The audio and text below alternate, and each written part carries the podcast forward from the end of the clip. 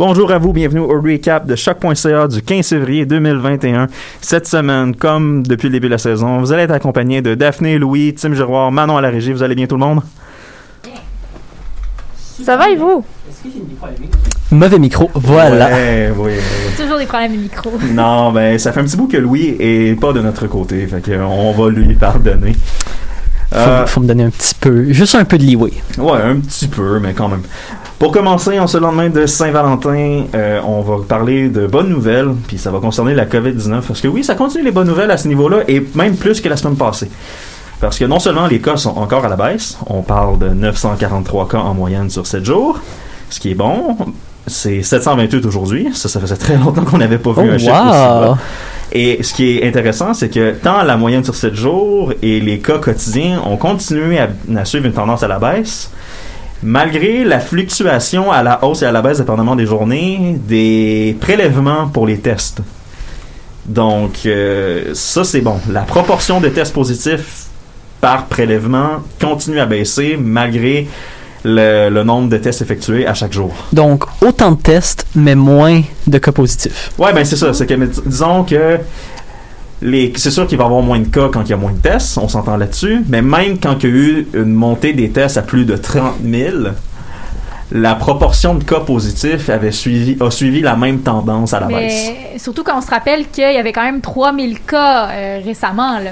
Oh, ouais, on a eu des journées assez difficiles à la fin du mois de décembre et au début du mois de janvier, et là, euh, forcé d'admettre que les mesures continuent à fonctionner et que on a réussi à euh, avoir le contrôle dans la- nos populations les plus vulnérables. Ça se peut-tu que c'est à cause d'une nouvelle série Netflix qui est sortie qui garde tout le monde à l'intérieur? ou- Ah, je suis pas certain. Je suis pas certain. C'est quoi les, so- les séries qui sont sorties d'ailleurs, là? Il y a eu euh, la série très populaire, La Chronique des Bridgerton, qui a vraiment cartonné.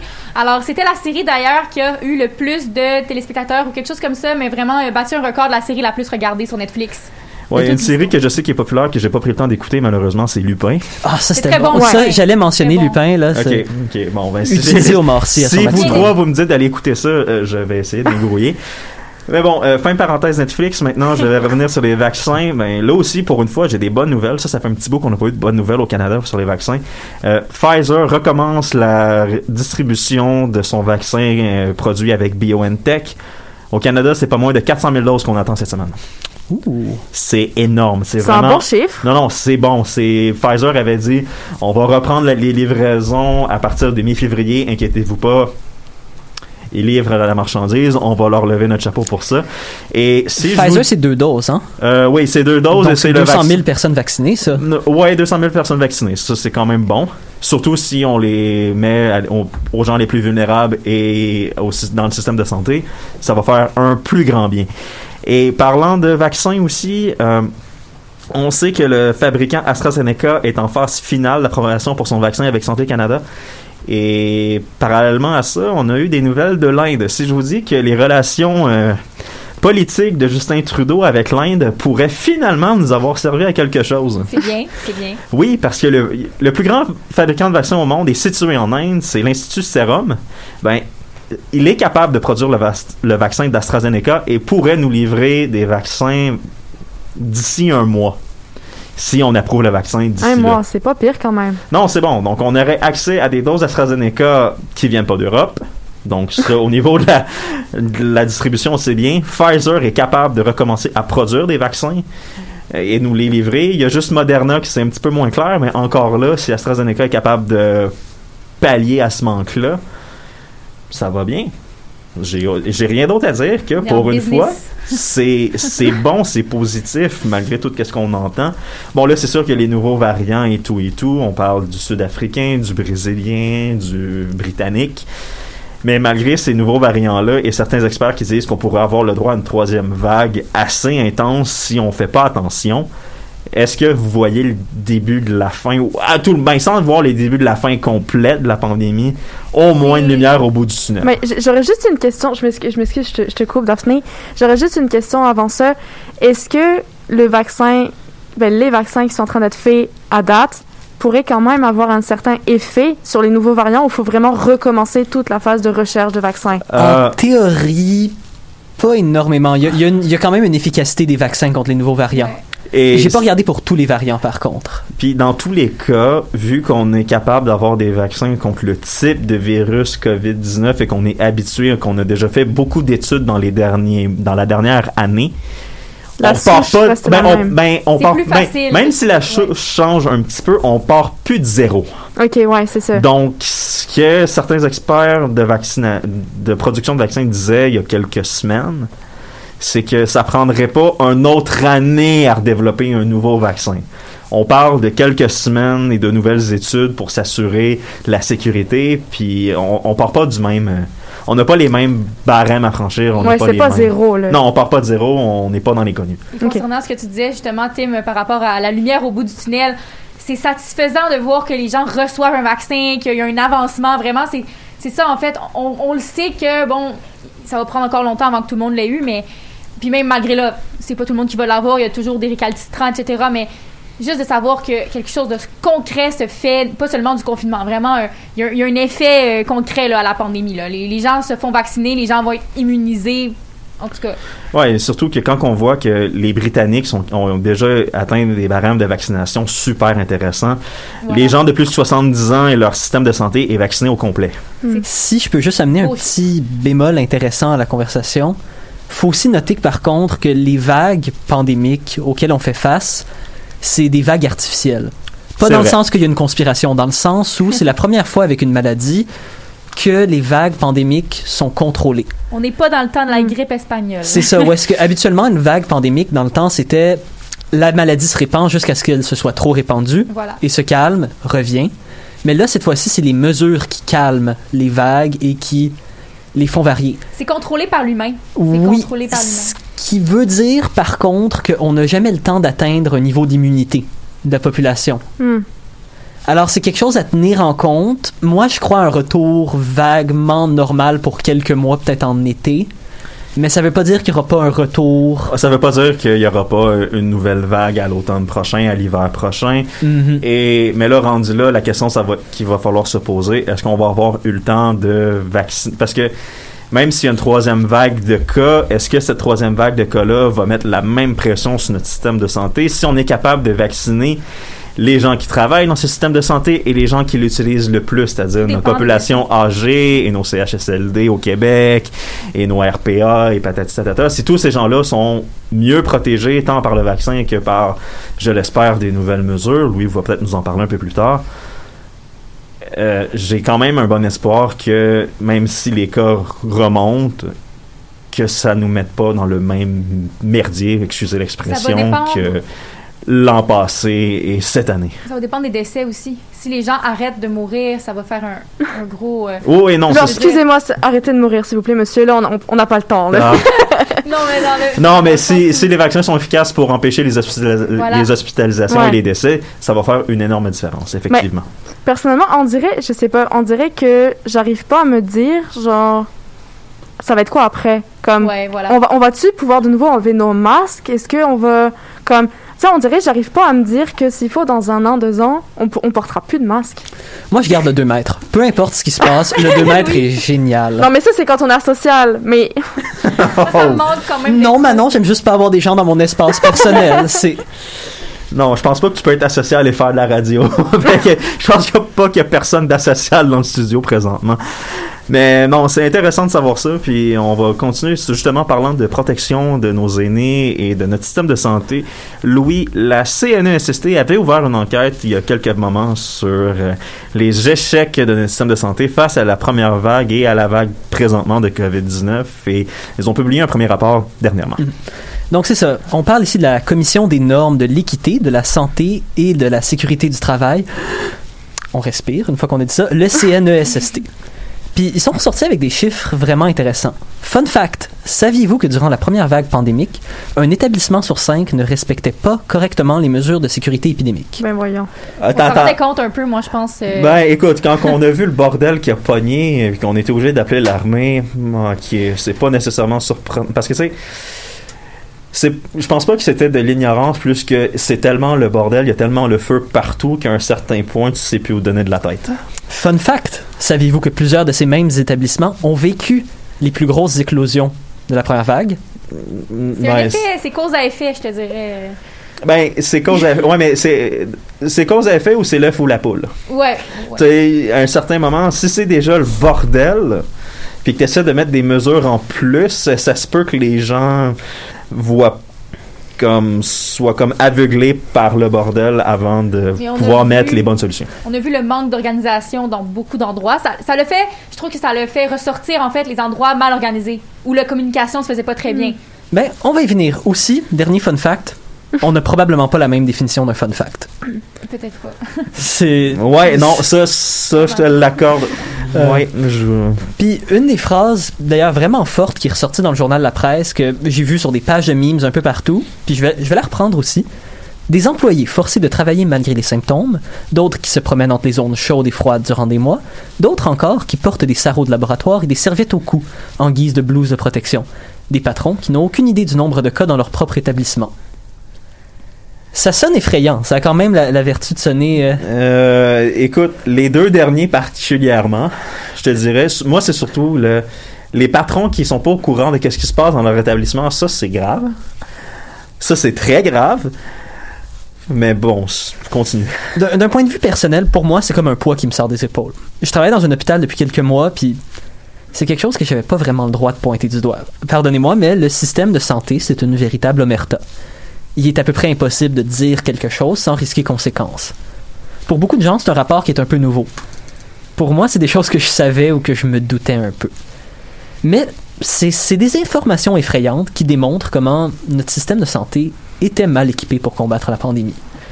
Mais il y a quelque chose qui bug un peu dans l'analyse de plusieurs. Pourquoi? Les raisons pour le manque de contrôle des hôpitaux et ces catastrophes désastreuses. Dès que le rapport est sorti, c'est devenu un justificatif pour les partis d'opposition qui leur permettent, qui leur permet un peu de remettre en cause le leadership de la CAQ. Mais c'est plus compliqué que simplement remettre la faute sur le gouvernement de François Legault. Comprenons un peu pourquoi on a eu un taux de 20% d'échecs dans les hôpitaux.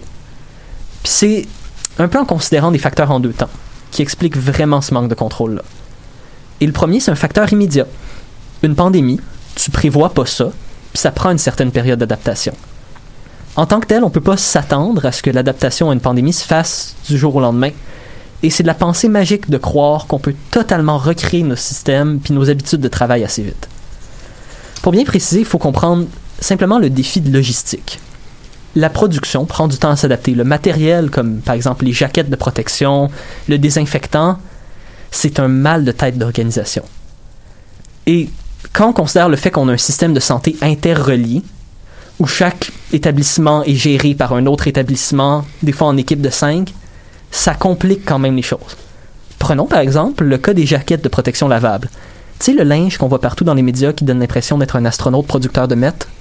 Oh, ok, ouais, ok, ouais. J'ai trop regardé Breaking Bad récemment, là. Ouais, ouais.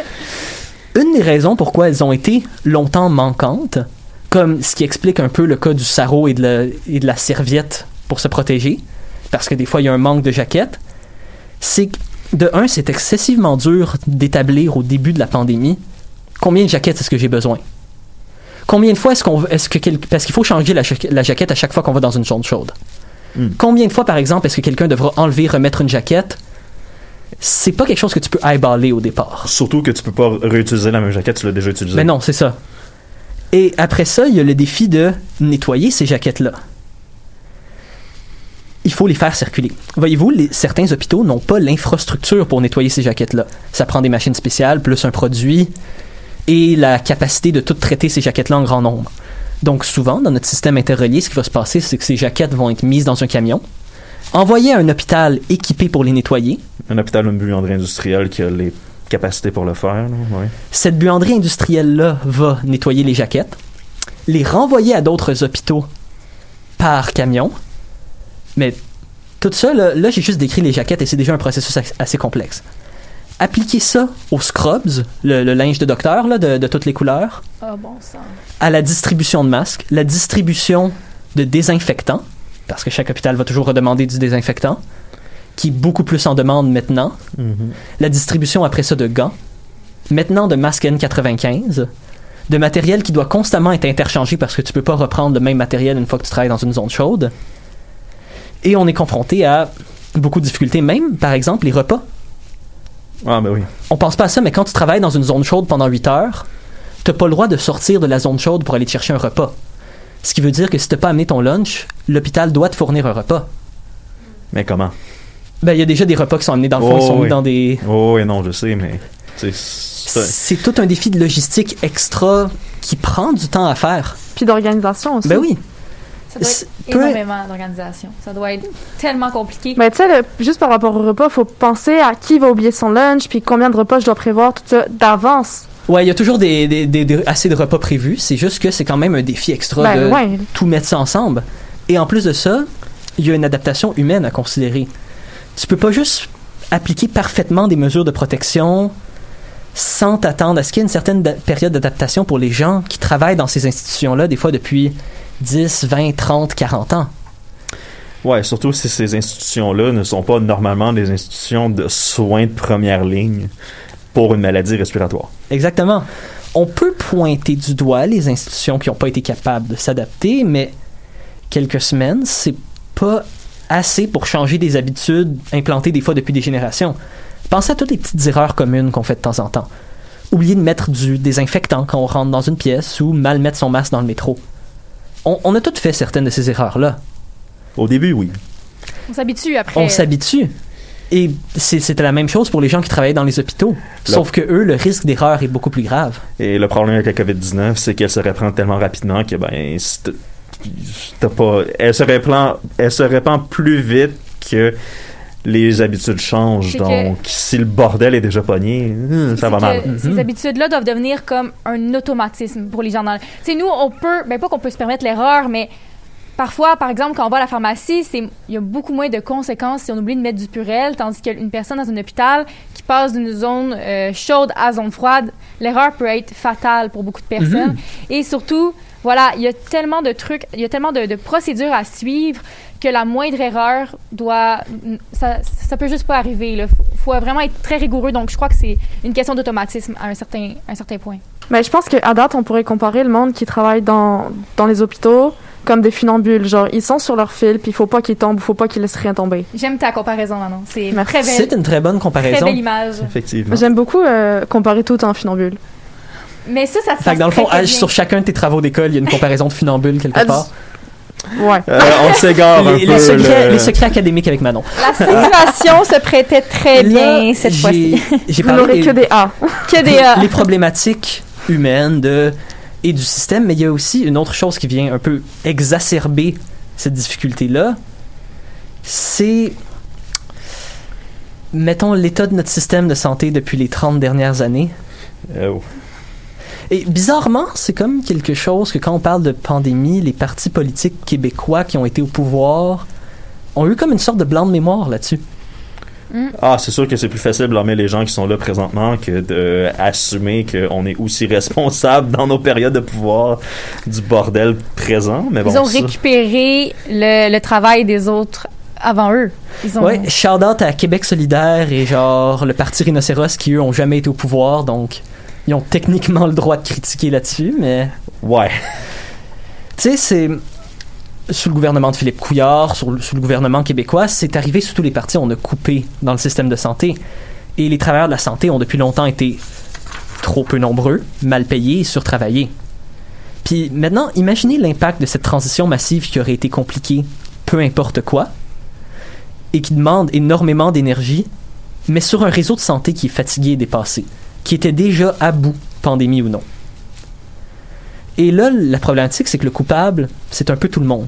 La négligence des individus, le manque d'organisation des gestionnaires placés plus haut, et le manque de ressources au niveau gou- gouvernemental, ça va tout main dans la main. On a eu accès à comme une sorte de cocktail pandémique dur à prévoir. Et oui, l'opposition a eu raison de critiquer la gestion caquiste de la pandémie au Parlement, mais le gouvernement de François Legault a aussi hérité de la mauvaise main qui vient de 30 ans de coupure. En ce moment, c'est facile de soulever des cracks dans le système, mais c'est quelque chose qu'il faudra se souvenir peut-être dans l'après-pandémie, qu'une grosse partie de la problématique a été avec notre système de santé, qui était déjà craqué, qui était pas prêt à recevoir ce genre de, de stress-là. Ouais, ce que, ce que tu sous-entends là, dans le fond, c'est que à date, on paye les conséquences d'un système de santé qui ne va pas bien depuis. euh, Mais ça fait ressortir les. C'est sûr que les crises sont là pour faire ressortir les failles. Les crises ont lieu en raison souvent, ben peut-être pas en raison seulement de failles, mais c'est facile, effectivement, comme tu le dis, Louis, de, faire ressortir les, les problèmes lorsqu'il y a une grosse crise parce que souvent, les failles sont à l'origine des, des situations dégénératives. C'est un peu ça que j'essaie d'amener. La CNSS, la E CNESST. CNESST a présenté en partie une problématique. Mais ce qu'on voit aussi, c'est les symptômes de quelque Mm. chose qui était sous la surface tout le long. ok, Ah, c'est ça. c'est c'est sûr. Puis là, je pense que ce qu'il faut retenir du rapport de la CNSST, c'est que là, on, maintenant, on aura beau critiquer tout le avant, toute la situation actuelle, on n'est plus là. Ouais. Et à un moment donné, il faut passer à autre chose puis penser, on fait quoi pour plus que ça re- se reproduise? Et je vais pouvoir prendre une de mes phrases corporatives préférées, que je déteste entendre dans n'importe quel autre contexte, que chaque boss vous a déjà dit une fois dans votre job. Faut arrêter de parler de problèmes puis commencer à amener des solutions. On a, on a y tout entendre ça. Oui. C'est généralement amené dans le pire des contextes, mais pour une fois, je crois que ça s'applique bien à cette conversation-là. Effectivement. Mais euh, merci beaucoup, Louis, pour ton compte rendu sur euh, ce rapport de la CNESST. Nous, pour le moment, on va prendre une petite pause avec la chanson Go Getter de Marigold.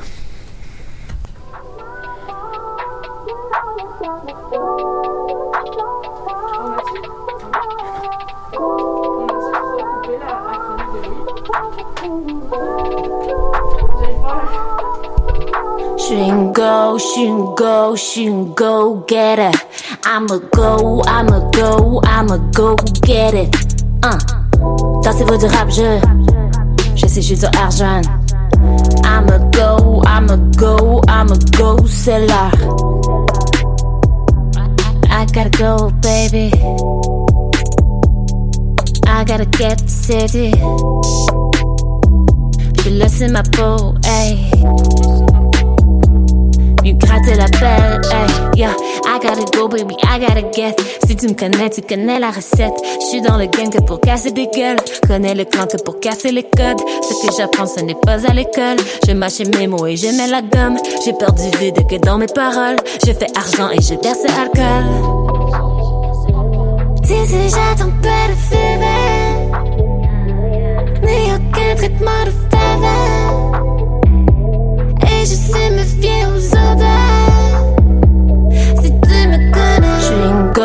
suis une go, je suis une go getter. I'ma go, I'ma go, I'ma go get it. Uh. Du rap, je. Je sais, je suis de argent. I'ma go, I'ma go, I'ma go, c'est là. Vas-y go, vas-y go, vas-y go, get it.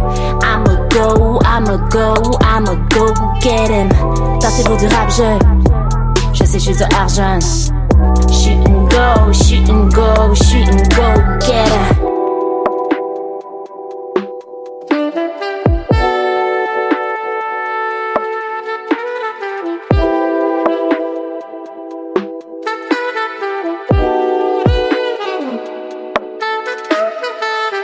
Marie tient le rang, beau garçon le rince. Pas de mots que d'action, j'ai mon rêve à fond, il faut qu'on me passe. Et même quand j'ai chien, eh ben j'y vais quand même.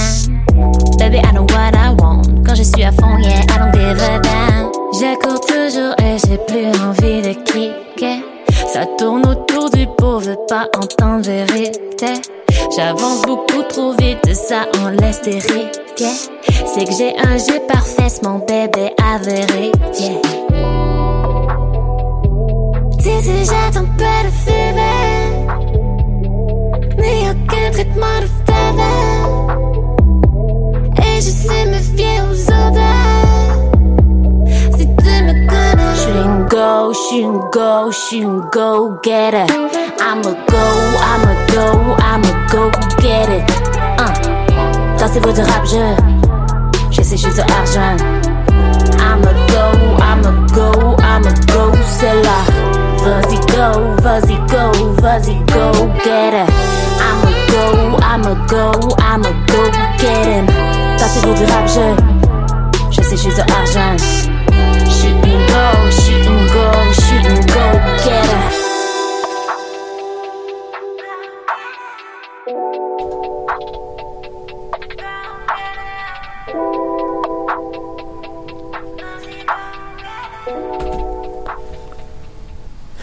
Deuxième bloc du recap de choc.ca du 15 février. Daphné, t'as suivi pour nous qu'est-ce qui s'est passé au sud de la frontière? hein? Absolument rien.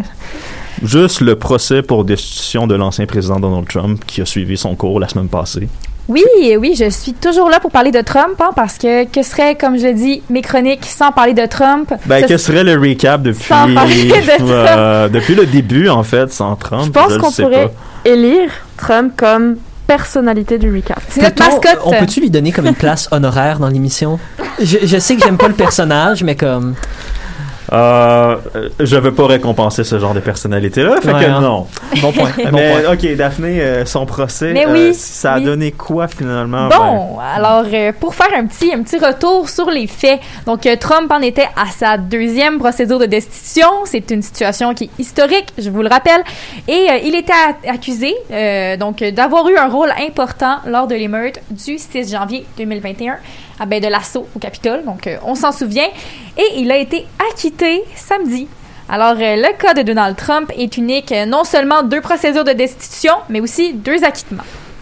Donc, c'était c'était une situation de jamais vue. Et dans le cas présent, donc la majorité des sénateurs avaient voté pour la, pour la culpabilité de l'ex-président. Pour vous donner des chiffres, 57 membres du Sénat sur 100 avaient voté en faveur de la reconnaissance de son implication dans les événements du 6 janvier.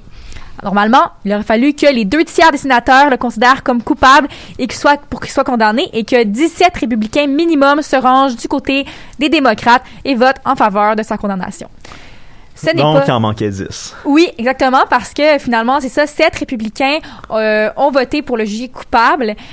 Et euh, ben, mais même si c'était pas suffisant pour condamner l'ex-président, ce qui est notable, c'est que en temps normal, les républicains sont très très unis au Sénat et devant le procès de Trump, il y a eu des désaccords, donc des désaccords euh, quant au fait qu'il serait euh, qu'il serait condamné ou non, jugé coupable ou non d'avoir beaucoup de, ben, en fait, c'est qu'il y a beaucoup, en fait, il y a beaucoup de désaccords à la base sur est-ce que Trump a réellement incité aux Oui. manifestations, premièrement. Puis le deuxième désaccord qu'il y avait, c'est est-ce que c'est la place du Sénat de, con, de, de Oui. condamner Trump? Je vais revenir, Ça, euh, c'est un autre débat. Sans oublier la discussion sur la technicalité de Ah, il est plus président. Oui. Donc, techniquement, on ne peut pas l'impeacher. Ouais, mais ça, c'est une technicalité C'est un une petit peu technicalité tirée par les cheveux. Parce on va dire ça comme ça. on, on sait tous que le but en fait de cet euh, impeachment, c'était c'était surtout de l'empêcher de retourner en politique. Mais euh, voilà, justement, on parlait justement Tim de de, de ça, le Mitch McConnell a annoncé samedi qu'il pensait que Trump était responsable de l'assaut du Capitole, mais il a voté pour son acquittement. Alors, parce que la raison à ça, c'est justement que d'après lui, le Sénat n'était pas en posture de juger un ex-président, mais que, étant donné son nouveau statut de simple citoyen, rien n'empêcherait de poursuivre Trump en justice. Donc, il va un peu dans la direction où tu expliquais que le. Sénat ne serait peut-être pas. Ben, c'est ça. Ça, c'est l'excuse de Mitch McConnell. Oui. Il se cache derrière ça. C'est que, d'un certain sens, il joue un jeu politique, puis il se cache. Il n'a pas nécessairement le courage de condamner Trump au niveau politique. Il décide de jouer le jeu de la base, de pas trop critiquer la base, mais il aimerait beaucoup avoir la bouée de sauvetage du département de la justice et ou des procureurs de certains États. Je pense d'ailleurs à l'État de New York.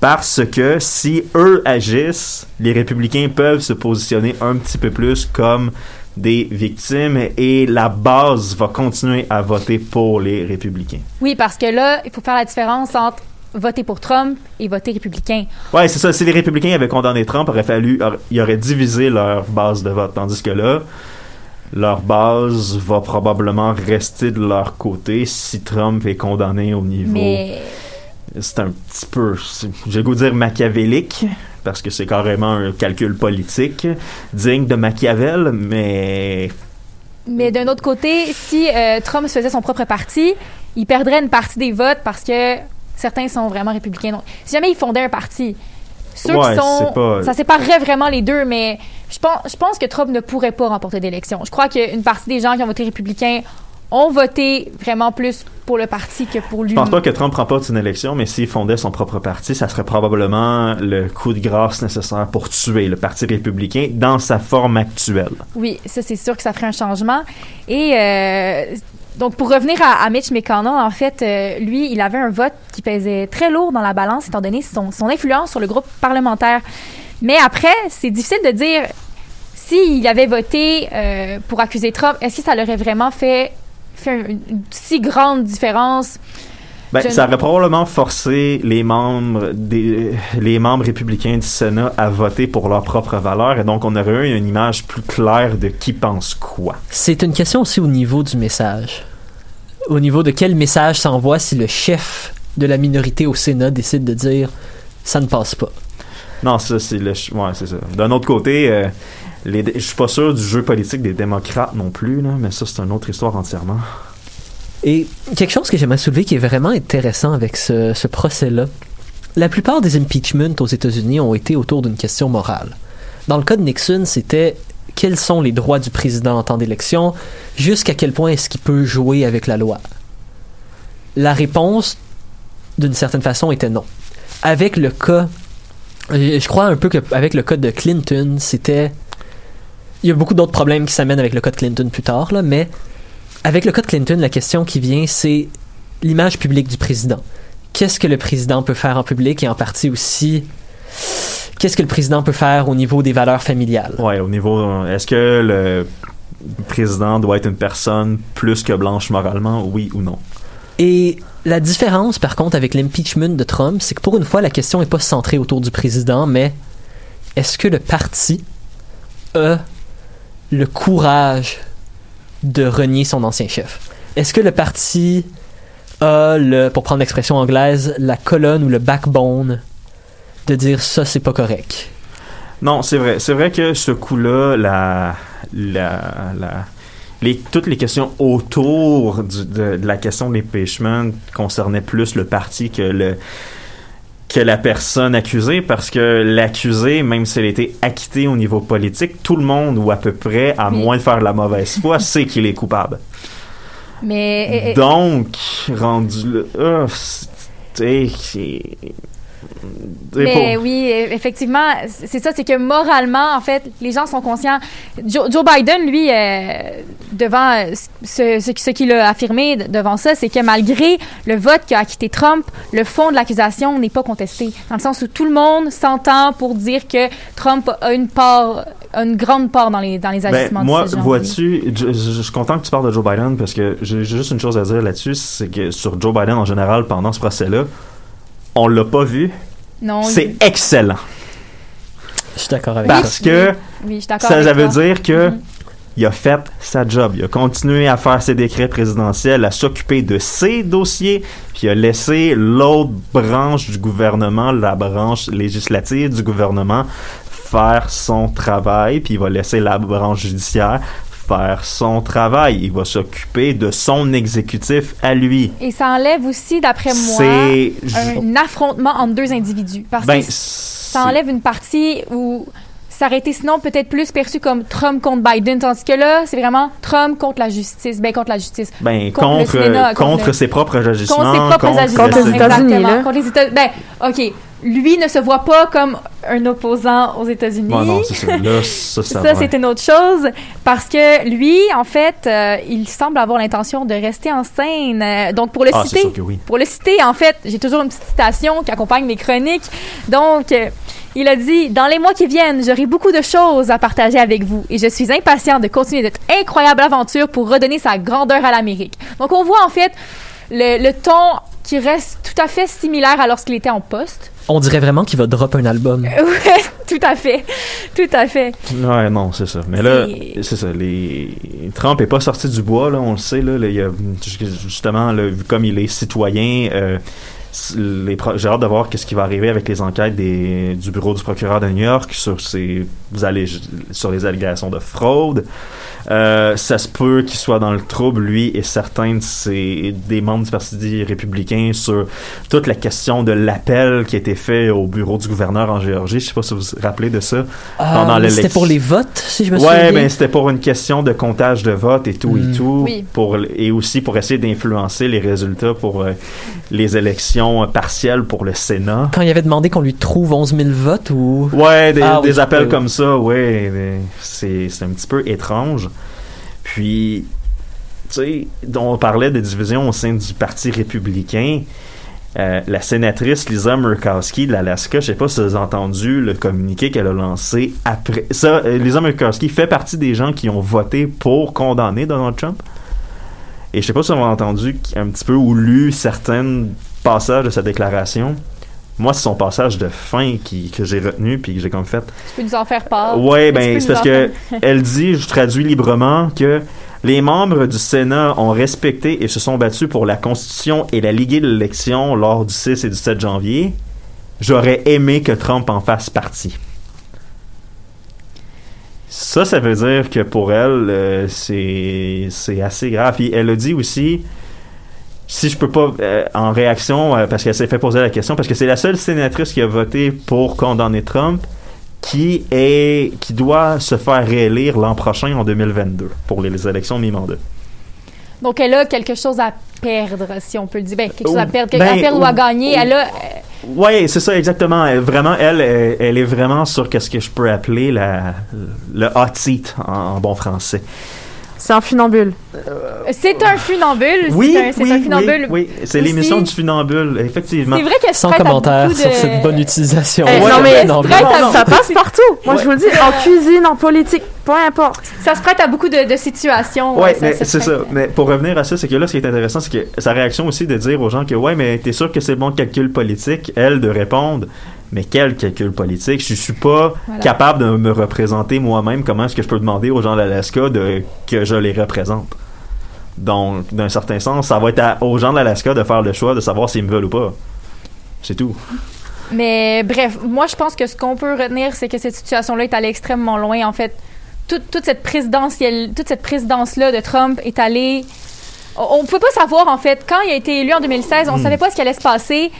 Est-ce que, ce que je me demande, c'est La communauté d'affaires de la ville de. New York, je pense qu'elle était au courant, mais ça, c'est une autre Oui, histoire entièrement. Ce que je me demande, c'est est-ce que c'est allé plus loin que ce qu'on aurait imaginé ou moins? On s'attendait à, à quoi, en fait? On s'attendait à un désastre, on s'attendait à, à une situation qui allait prendre d'un côté comme Ben, de l'autre. C'est, bon, ça allait c'est- prendre une tournure inattendue, mais dans tous les cas, la tournure aurait été inattendue. Oui, ben, en fait, on, on s'attendait pas nécessairement à des bonnes choses. Non, Ça, on est tous d'accord là-dessus. Mais de là à aller jouer, mais mais de là à aller jouer la carte de je vais prendre des gens de mon côté pour essayer de faire une insurrection. Là, je pense pas qu'il y a beaucoup de gens qui auraient parié là-dessus voilà. au départ. Je suis d'accord avec toi que, disons que tu m'as dit, tu m'aurais dit comme en 2016 ou en 2017, euh, ah, euh, quand que l'élection de 2020 va s'être produite, euh, il y a des gens qui vont aller manifester et rentrer par infraction dans le Capitole pour essayer de faire du dommage politique aux gens qui sont là pour invalider l'élection. Ça sonne fou. Ben, j'aurais dit pouce, mais pouce égal. tu sais. Mais juste avec les aussi, juste avec ce qu'il avait annoncé, le mur, etc. Bon, on voyait un peu le personnage, mais de là à justement re- retourner la population contre le, le pays, contre le contre le propre pays. Là, Ouais, non, c'est ça. Voir qu'il y a contre des, le- ben, voir qu'il y a beaucoup, beaucoup d'Américains qui sont à l'aise avec euh, les gouvernements autoritaires, c'est pas nécessairement des bonnes nouvelles pour sa propre démocratie. Effectivement. Et ça, c'est pas fini encore. Ça va être important de suivre ça. Ben, enfin, important de suivre ça. Euh, De toute ben, façon- ben, sans nécessairement suivre de manière assidue et de faire du doom scrolling pour trouver tous les développements. Juste garder ça dans le fond de notre tête puis suivre du coin de l'œil rapidement une fois de temps en temps. On va en entendre parler, je pense. Ouais, on va continuer d'entendre parler. Là, je pense que la seule chose qu'on peut continuer à faire, c'est ben continuer à regarder qu'est-ce que Joe Biden fait ou est-ce que le département de la justice aux États-Unis va faire. Parce que sinon, ben, on va avoir probablement un festival de brisage de règles si ça continue. Parlant de briser les règles, on s'en enchaîne avec Bend the Rules de Anomaly et Chromeo.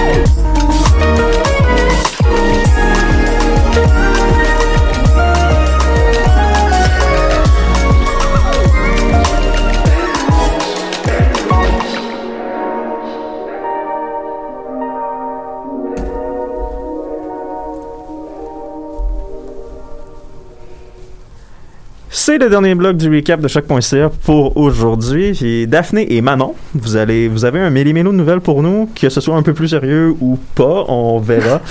Euh, on va commencer avec toi, Daphné. Oui, c'est ça. En fait, Manon va accompagner après avec ses petites nouvelles insolites, mais je vais commencer par euh, des nouvelles en rafale comme d'habitude. Alors, euh, des actualités euh, plutôt positives pour débuter. Donc, euh, les restaurants en France, McDonald's, la chaîne de restauration rapide McDonald's, veut contribuer à la cause environnementale. Alors, euh, elle va, cette chaîne-là va cesser de donner des jouets en plastique avec les menus pour enfants Happy Meals. Donc, on le sait, hein, euh, les Ah. enfants reçoivent souvent un petit, euh, un petit jouet, là, euh, Bah, les jouets dans les Des joyeux jouets inutiles. Ouais, ben, des jouets les- inutiles que les parents n'aiment pas souvent. Ben, parce fait- qu'ils finissent euh, oubliés au bout de 10 minutes, là. Mais... Souvent aussi parce qu'il y a un petit micro qui fait du bruit, puis rien pour fatiguer tes parents comme spammer le micro. Bon, voilà. Ah, ouais, Ça semble vrai. vécu de ton côté pour tes parents. Ah, mes, mes parents seraient probablement fatigués de, de, de- de m'entendre parler de ça. Mais donc, en fait, euh, c'est ça, c'est une grande mesure que prend McDonald's et euh, ils vont changer, ils vont remplacer les petits jouets en plastique inutiles, comme tu le dis bien, Louis, par des cadeaux euh, différents, donc euh, des dessins, euh, des, des, des trucs comme ça, là, des, figurines, des figurines en carton, etc. Alors, ce sera mieux pour l'environnement, des trucs plus recyclables euh, que de donner des trucs qui ne se recyclent pas. Sinon, euh, d'un autre côté, une autre nouvelle qui est positive, euh, en fait, ben, qui est positive, qui comble un, un problème, c'est euh, des tickets restaurants pour les étudiants en France. Ah. Alors, oui, donc j'explique un peu le concept parce que, pour résumer un peu la situation, il y a beaucoup d'étudiants en France qui éprouvent des difficultés financières depuis le début de la pandémie et certains ont de la, beaucoup plus de difficultés à bien se nourrir. Alors, euh, il y a une idée qui est sortie en fait pour venir en aide aux étudiants dans le besoin. Alors, c'est la, cré- la création des tickets restaurants. Donc, les étudiants vont pouvoir acheter un, ticket euh, à tarif social, donc environ à 3 euh, et 30 euros, mais d'une valeur de 6 et 60 euros. Donc, le reste, en fait, le, le, le, le double, la moitié du montant va être financé par l'État. Alors, l'étudiant n'aura pas à débourser autant et va pouvoir avoir accès à des repas de qualité, donc dans les supermarchés et euh, à des tarifs plus accessibles pour eux. Donc, c'est une nouvelle qui était très positive, je trouve, et qui vient bien en aide aux étudiants en réduisant vraiment le, le- leur, leur, euh, Leur facture leur alimentaire. facture d'épicerie. Ouais. Mais là, on parle de facture épicerie, mais le nom, c'est tarif, euh, c'est coupon restaurant, c'est ça? Ouais, les tickets restaurants. Est-ce que c'est utilisable en restaurant? Oui. Oui. Oui. C'est c'est Bon, Dans le fond, ouais. le ticket restaurant, c'est quelque chose qui existe en France depuis très longtemps et souvent le monde, euh, ça vient avec leur entreprise, à savoir l'endroit où est-ce qu'ils travaillent. Ils Mais les achètent pour un coût moindre. Exactement. et dans le fond, mettons que ton ticket restaurant vale euh, 8,81 parce que c'est toujours des montants qu'on aucun sens en tout cas. Et ils vont les acheter, mettons, pour 5 euros à la Mm. place de 8,81 euros. Et après ça, ils vont pouvoir payer l'épicerie avec ou payer le cinéma ou les restaurants. C'est que- Utilisable au cinéma, donc. Il me semble, si je dis pas de bêtises, si ça n'a pas changé, c'est utilisable dans certains cinémas. Ça dépend encore de, de- du cinéma en lui-même. C'est qu'en fait, c'est- une, un concept qui existait déjà en France. Manon peut en témoigner. Oui. Mais ils l'ont récupéré, en fait, à but Et là, c'est l'État qui, le- qui le reprend le concept et qui le redistribue. pour les étudiants qui sont dans le besoin alimentaire à cause de la COVID. Donc, Ah, on donne de l'aide aux étudiants Oui. et on vient en aide à notre secteur euh, de la restauration qui, comme partout ailleurs en Occident, souffre énormément. Bonne idée, puis probablement euh, une petite pensée au gouvernement québécois qui pourrait s'inspirer de ça pour Oui, aider ses ben oui. restaurateurs. Et aussi, c'est parce que ça voulait. En fait, le, le but, c'était de combler la, la, la moins bonne qualité des autres services qui étaient offerts parce qu'il y avait des repas à. Il y avait des repas à coût moindre là, qui étaient offerts aux, aux étudiants ou à peu importe, mais euh, c'était pas c'était pas satisfaisant d'après ceux qui ont c'est ça ceux qui ont pensé à ça. là. Donc c'est une députée euh, Anne-Laure Blain qui a, qui a trouvé l'idée. Donc c'était euh, pour améliorer en fait ce qui était déjà offert. Ah, ok, c'est bon. Sinon, une nouvelle un peu moins positive euh, en Guinée. Alors, la maladie de l'Ebola, donc ce nom-là, c'est Oh. voilà, ça c'est jamais un nom qui est positif, mais a fait un quatrième mort aujourd'hui. Ah, oh, Euh, oui. not good. J'espère que ça va rester moindre, mais l'OMS et Médecine, Médecine sans frontières préparent là, une riposte pour éviter une catastrophe comme celle de l'épidémie 2013. 2016, on s'en souvient, hein, il y avait 11 000 morts en Ouf. Afrique de l'Ouest qui étaient euh, dus à la maladie. Et euh, donc à ce jour, en fait, sept personnes ont été euh, officiellement infectées et sont tous membres de la même famille. Donc ça, c'est quand même rassurant.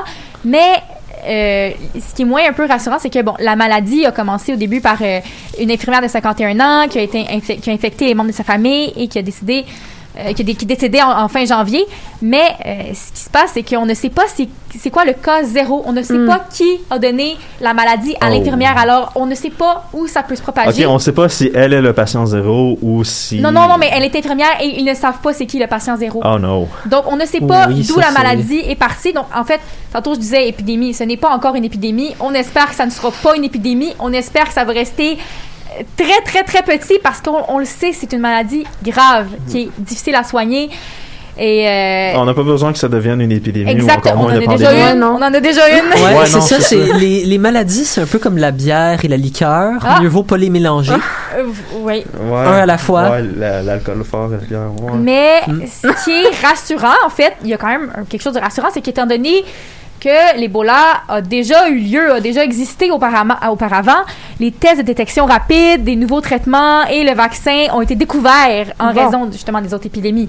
Alors, ça serait peut-être beaucoup plus facile de, de traiter les gens, de, de se dépêcher de, de réduire le problème. Un peu comme si, après notre pandémie qu'on a actuellement... Un peu comme si la- un coronavirus Deux. refaisait surface dans 5 ans, disons. Exactement. Mais on espère Ou 5 pas. ans après la fin de la pandémie actuelle, qu'on sait pas ça va être quand. Mais on espère pas et on espère surtout que l'Ebola va rester euh, en faible nombre. Effectivement, parce que disons que le continent africain n'a pas besoin de ça. Merci beaucoup, Daphné. Manon, qu'est-ce que tu as pour nous dans le insolite?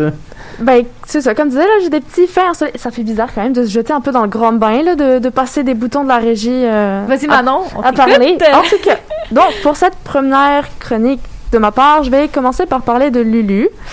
Euh, Oh. Lulu, c'est pas Lulu Castagnette. Je sais pas si vous avez la référence. C'est pas Euh, grave. Vaguement, mais bon. J'ai entendu le nom quelque En part. tout cas, c'est ben, une marque de vêtements là. En tout cas, euh, Lulu, c'est un petit chien. Dans le fond, c'est un border collie euh, qui a 8 ans et qui vient du Tennessee. Ok. Lulu, qui doit être plus riche que nous cinq combinés, nous quatre combinés. C'est quand même triste de savoir Attends, un peu. Comment est-ce que, comment est-ce que chien a des finances? Ben, dans le fond, ce qui s'est passé, c'est ça. Je m'en venais, euh, je m'en venais à dire ça. Son maître est décédé euh, il y a pas très longtemps et il avait rédigé un testament dans lequel il disait que, ok, ben à ma mort, je veux que Lulu, mon chien, euh, reçoive, si je me trompe pas, c'est 5 millions de dollars. Mais Donc à date, Lulu vient Euh, d'hériter de 5 millions de dollars. Lulu va avoir Ouais. besoin d'aide pour gérer son argent, j'imagine. C'est ça. Et Au-delà c'est de là l'aide, comment est-ce que légalement c'est possible? Je me pose la question aussi. ben, je sais, pas- je sais que Karl Lagerfeld avait fait la même chose, il me semble, puis que son chat avait hérité euh, de sa fortune. Et c'était donc l'animal le plus riche au monde, voire même la personne la plus riche au monde après Bill Gates. Là. Ah, ben je sais pas. Il y a quand même des, des noms euh, qu'on connaît pas qui sont aussi riches ouais, non pour plus donner que une image, Lagerfeld, là, mais quand même. Mais même- c'est ça, dans le fond, pour rebondir sur ce que tu disais, Daphné, euh, il y a une madame qui va s'occuper maintenant de, de, de Lulu. La madame connaissait déjà le chien, donc aucun problème sur ça, qu'on s'inquiète pas. Là. Ok, donc pas, euh, on sait qu'elle va faire des choix éclairés sur qu'est-ce Ah, qui est wow. meilleur dans le plan financier ça, de Lulu. c'est ça. Et justement, cette madame-là disait qu'elle allait utiliser cette fortune-là pour ben, subvenir aux besoins de Lulu, pour payer les frais de soins si jamais il y en avait besoin. Je pense pas qu'elle utilise les, les 5 millions là, juste, ben, jusqu'à ce que Lulu Non, mais, meure. elle, mais- elle- non, mais elle peut s- s- avoir les soins de Lulu payés juste par les intérêts du placement avec les 5 millions. La question, c'est à la mort de Lulu. Que va-t-il advenir des 5 millions de dollars? Eh ben, c'est là que euh, mes informations s'arrêtent. Je n'en ai pas plus, malheureusement. Oui, c'est sûr que c'est moins détaillé, ce genre de fait-là aussi. Hein? C'est plus difficile d'avoir euh, de l'information. euh, Il y a une compagnie de croquettes qui va se faire 5 millions dans, Je dans pense que quelques oui. années. Je pense que oui. faire des réserves, elle pourrait faire... euh, oui, exactement. euh. Sinon, Manon, as-tu autre chose pour nous? euh? Oui, un vélo qui a été créé. Mais pas n'importe quel vélo. Attention, c'est un vélo qui peut rouler sur la glace. C'est bon pour vous? Ben, tous les vélos peuvent rouler sur la glace, dépendamment de la témérité de son Oui, mais- conducteur, mais... Alors là, justement, euh, c'est l'auteur de la chaîne YouTube qui s'appelle The Q. Je n'ai pas le nom de l'auteur, j'ai juste sa chaîne YouTube, euh, qui a fabriqué un vélo avec des roues. C'est pas des roues. On l'a vu tantôt, Manon et moi. euh. C'est des scies circulaires. C'est très Ah, intéressant. c'est comme s'il patinait sur la glace avec son vélo. C'est ça. Dans le fond, attends, il- euh, il a- ouais, on non, appelle mais- ce vélo-là le griffe-glace. C'est que, Louis, c'est pas du patin, c'est vraiment comme si ça, ça s'enclenche dans la glace. Ça, ça vient C'est comme, comme si tu la glace. Ouais, voilà. Ouais, mais pourquoi? Mais pourquoi tout. C'est sûr que des pneus cloutés, ça devait exister. là. Comment? Ouais. Tu- Je vois pas le lien de mettre. Ouais, mais la scie, la scie, Tim, t'es- pense aux views. Pense à genre le style que tu vas Ah, avoir Pense avec aux une grosse views. scie circulaire. Effectivement. Ok, ouais. euh, Ça Ça a fonctionne. l'air dangereux, Fonctionne. par contre, comme... euh, Il n'y a pas encore de d'avis sur si c'est dangereux ou pas. Je sais juste que la première fois qu'il a fait l'essai, ça n'a pas fonctionné. Puis après ça, il a refait des calculs parce que de, de base, c'est un ingénieur. Là. Donc après ça, il a refait des calculs, tout ça. Puis il l'a testé. Pour ceux qui, comme moi, sont quand même assez réticents euh, et n'arrivent pas à croire à cette nouvelle, j'ai fait ma petite vérification de fait. J'ai été voir, j'ai trouvé la vidéo sur YouTube. On peut euh, la regarder. Elle s'appelle Epic Cycling on Ice sur la chaîne euh, The Q. Fait que si vous êtes comme moi, que vous y croyez pas, allez voir. Je vous promets que c'est vrai. Louis, je te dis, tu vas être étonné. C'est ah, impressionnant. Je vous crois, je vous crois, les filles, mais. Le pourquoi de l'invention est encore en train de nous, Ouais, nous ben, échapper un ça. peu. Le pourquoi, c'est le pourquoi pas. Tu- Moi, je le verrais comme ça. Bon, écoute. Me euh, voilà vaincu. Bon, c'est sûr que on t'entend, les ingénieurs et les scientifiques de YouTube, hein, ils font. Il y a Michael Reeves qui fait partie de ça. Je sais pas si toi, Louis, tu connais, mais en tout cas. Est-ce que tu parles du gars qui construit genre des arbalètes euh, automatiques ou... Euh, non, je parle du gars qui a décidé de faire une machine scientifique. On en Il y a une saturation d'ingénieurs sur Ouais, YouTube. Prochain fait. Ouais, prochain fait. Bon, on va passer à la suite, c'est ça. Euh, J'aime beaucoup les animaux. Fait que là, je repars sur une nouvelle avec des animaux. Je vais vous parler de cochons. ok. Euh, et là, je vais faire un petit clin d'œil à ma coloc qui adore les cochons. Je l'en ai même offert un pour Noël. Voilà. Un faux, bien sûr. Un- un- une peluche. En tout cas. Ok. Euh, Les cochons, on sait que ils sont, contrairement à ce qu'on pense, très très intelligents. Et il y a une Ouais. étude qui vient de le prouver. Ok. Ils savent jouer aux jeux vidéo. Ok. Développe un peu, Manon, on est curieux. Ouais, Alors, ben, ils sont quel genre de jeu? C'est ça, ils sont pas encore rendus à faire des courses de Mario Kart, là, mais euh, ils savent manier le joystick, puis dans le fond, ils ont réussi à faire la connexion entre, ok, ben ce que je fais avec mon museau, parce que forcément on s'entend qu'ils jouent avec leur museau, là, sur le joystick, ça a un effet sur ce qui se passe là. Et ils ont réussi à faire cette connexion-là. Ah, ça, c'est vraiment intéressant. Ça, c'est bien, Donc, je trouve ça vraiment, vraiment cool. Euh, puis, il y a le chercheur à l'université de Purdue, aux États-Unis, qui dit que, il s'appelle Candace Crony d'ailleurs, il dit que, je cite, pour un animal, comprendre que les gestes qu'il exécute ont un effet ailleurs n'est pas une mince affaire. Donc, on s'entend quand même que il faut de l'entraînement pour le cochon puis pour tous les autres animaux pour savoir faire ça. Mais Je sais pas si on peut faire un lien, mais moi, je pense à mon chat, par exemple, qui gratte à ma porte pour que j'aille lui ouvrir. Je me dis, c'est quand même. Il comprend qu'il y a un effet. Tu sais, l'effet n'est pas immédiat. Il gratte, il attend que je vienne lui répondre, puis ensuite il entre. Mais il sait que c'est pas en, en- en poussant la porte que ça va s'ouvrir, c'est vraiment juste une alarme. Donc je me dis, ah, c'est quand même un signe d'intelligence, à quelque part. Il y a un Mais- effet. Ouais, mais l'intelligence des chats et des cochons n'est pas la même. Je, suis un vaguement un concerné aussi. Tu sais, on parle toujours de la montée de l'intelligence artificielle, Ouais. mais qu'est-ce que je vais faire la journée où un cochon me bat à Mortal Kombat? Je suis je Ça, suis un peu. Prends ta retraite des jeux vidéo, man. Louis, Ah, man, on c'est- n'est pas rendu à des jeux aussi complexes. Je pense qu'on est juste rendu à l'eff- à- au, Au Pac-Man. Cause à Certes, effet, la science ne devrait pas aller trop loin. Certaines choses sont dangereuses. C'est Si. pas parce que ton ego te permet, ne permet pas tes défaites à Mortal Kombat que tu dois nécessairement empêcher les cochons de jouer s'ils ont le talent. Oui, ok. Hmm, on a besoin de plus de restrictions sur quel jeu vidéo les cochons peuvent jouer. Ok. Mais je euh, pense que c'est juste euh, aussi une question de capacité, là, Louis. Je pense que Mortal Kombat, c'est un peu hors d'atteinte pour les cochons pour l'instant. Je pense que même pour moi, ça hors d'atteinte. Je me sens menacé. Je me sens menacé. oh C'est encore correct sur ton trône pendant un moment, Louis. Tu devrais pas te faire battre par un cochon d'ici tôt. Donc, vous avez l'air d'apprécier les cochons. Si je peux conclure sur deux petites choses, euh, à savoir que les cochons, contrairement à ce qu'on pense aussi, c'est pas du tout l'animal le plus sale. Au contraire, c'est l'animal le plus propre. Ça, je savais ça, oui. Ça, j'avais Parce entendu. va y avoir son coin pour manger, va y avoir son coin pour se rouler dans la boue, va y avoir son coin où est-ce qu'il fait ses besoins. Donc, c'est vraiment l'animal le plus c'est- propre. C'est c'est vrai, ça. Ça, j'avais Ouais, c'est très j'avais- propre. C'est ça. j'avais entendu ça quelque part que si tu donnais la chance à un cochon d'être propre, il allait l'être. Ouais. Et Louis, petit autre fait sur l'intelligence des cochons, je pense que tu vas encore plus te sentir menacé. Ce serait comme les chiens, dans le fond, ils seraient capables de reconnaître certains mots que les humains disent. Ah, fait qu'après, il va pouvoir me trash talker une fois qu'il me bat À la radio, ça. à la radio. Ah ben oui, bien sûr, bien sûr. Ok, euh, je pense que c'est le mo- Merci beaucoup Manon, mais je pense que si on est rendu à parler de cochons qui nous trash talk aux jeux vidéo, c'est peut-être signe que c'est le temps de mettre fin à l'émission du recap. Un de concept cette à semaine. répéter, Manon. Ouais, un Ben, pour moi, concept. ça m'a fait plaisir. Ben, écoute, oui, ça va être à répéter. Euh, Si tu peux nous arriver avec des nouvelles insolites euh, comme ça chaque semaine, ça finit bien l'émission. J'espère que vous avez apprécié euh, qu'est-ce qu'on a produit cette semaine, puis qu'est-ce qu'on va suivre pour vous pour lundi prochain. Euh, vite comme ça, on a su que le cas de Mike Ward contre Jérémy Gabriel allait en, était entendu en Cour suprême aujourd'hui. Petit teaser pour la semaine prochaine. Pro- C'est sûr qu'on va en parler la semaine prochaine. Euh, on va continuer bien sûr de suivre qu'est-ce qui se passe avec la pandémie de COVID-19 et les décisions gouvernementales qui vont suivre parce que j'ai comme l'impression que si les cas continuent à descendre, euh, on pourrait avoir des, comme tu disais, tu sais, les vagues à cause des décisions humaines. J'ai l'impression que le gouvernement pourrait ne pas avoir le choix de prendre des décisions pour garder sa population contente. En tout cas, ça va être à suivre et on va vous revenir là-dessus la semaine prochaine. Pour le moment, je vous dis au revoir et à lundi.